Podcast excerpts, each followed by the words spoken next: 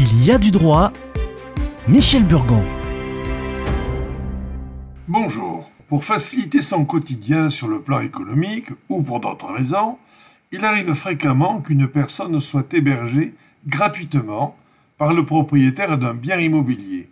Parents, amis, mais aussi il peut s'agir de réfugiés. Qu'en est-il alors de l'assurance habitation pour un logement gratuit? Le fait de gratuité n'exonère pas pour autant de la souscription d'une assurance habitation. Si l'hébergé vit sous le même toit que le propriétaire, en fait il est un invité. Et dans ce cas-là, c'est au propriétaire de souscrire une assurance habitation afin de couvrir tous les occupants de son logement, et il en est de même pour la prise en charge de la taxe d'habitation. Si le locataire vit dans un logement indépendant appartenant au propriétaire. Dans ce cas, il y a prêt d'immobilier ou commoda. C'est le nom que l'on donne pour différencier cet état de la location ou du bail.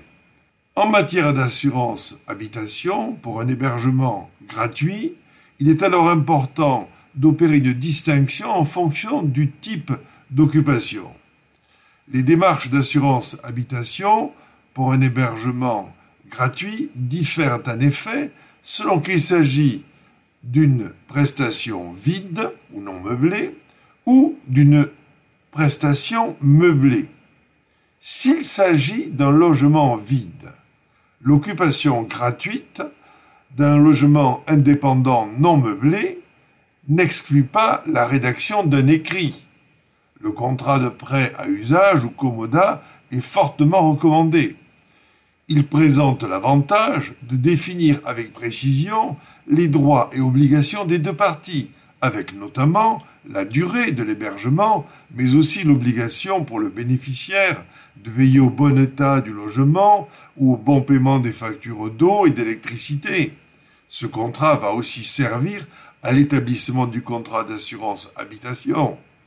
Même si un logement est occupé gracieusement, l'occupant sera responsable des dommages qu'il peut causer à des tiers. Il doit donc s'assurer lui-même comme n'importe quel occupant.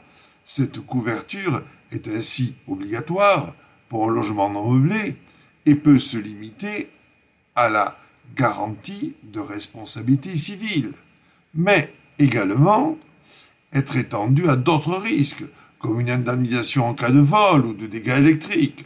Bien évidemment, peu importe par qui la prime est payée, le contrat doit être établi au nom de l'occupant.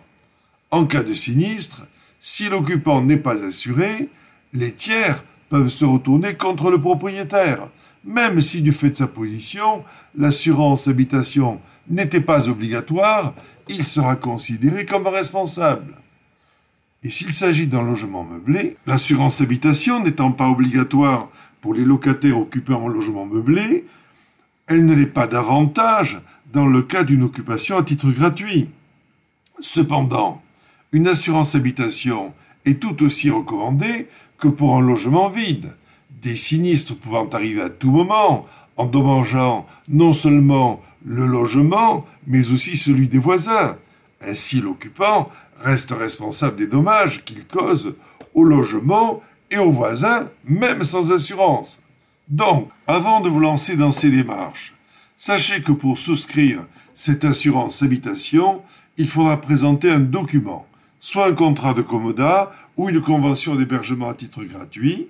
Ce document est indispensable pour effectuer la souscription d'une assurance habitation. L'assureur doit pouvoir apprécier les responsabilités. La générosité n'exclut pas la prudence. Consultez votre assureur et puis le site de Radio Présence. À la semaine prochaine.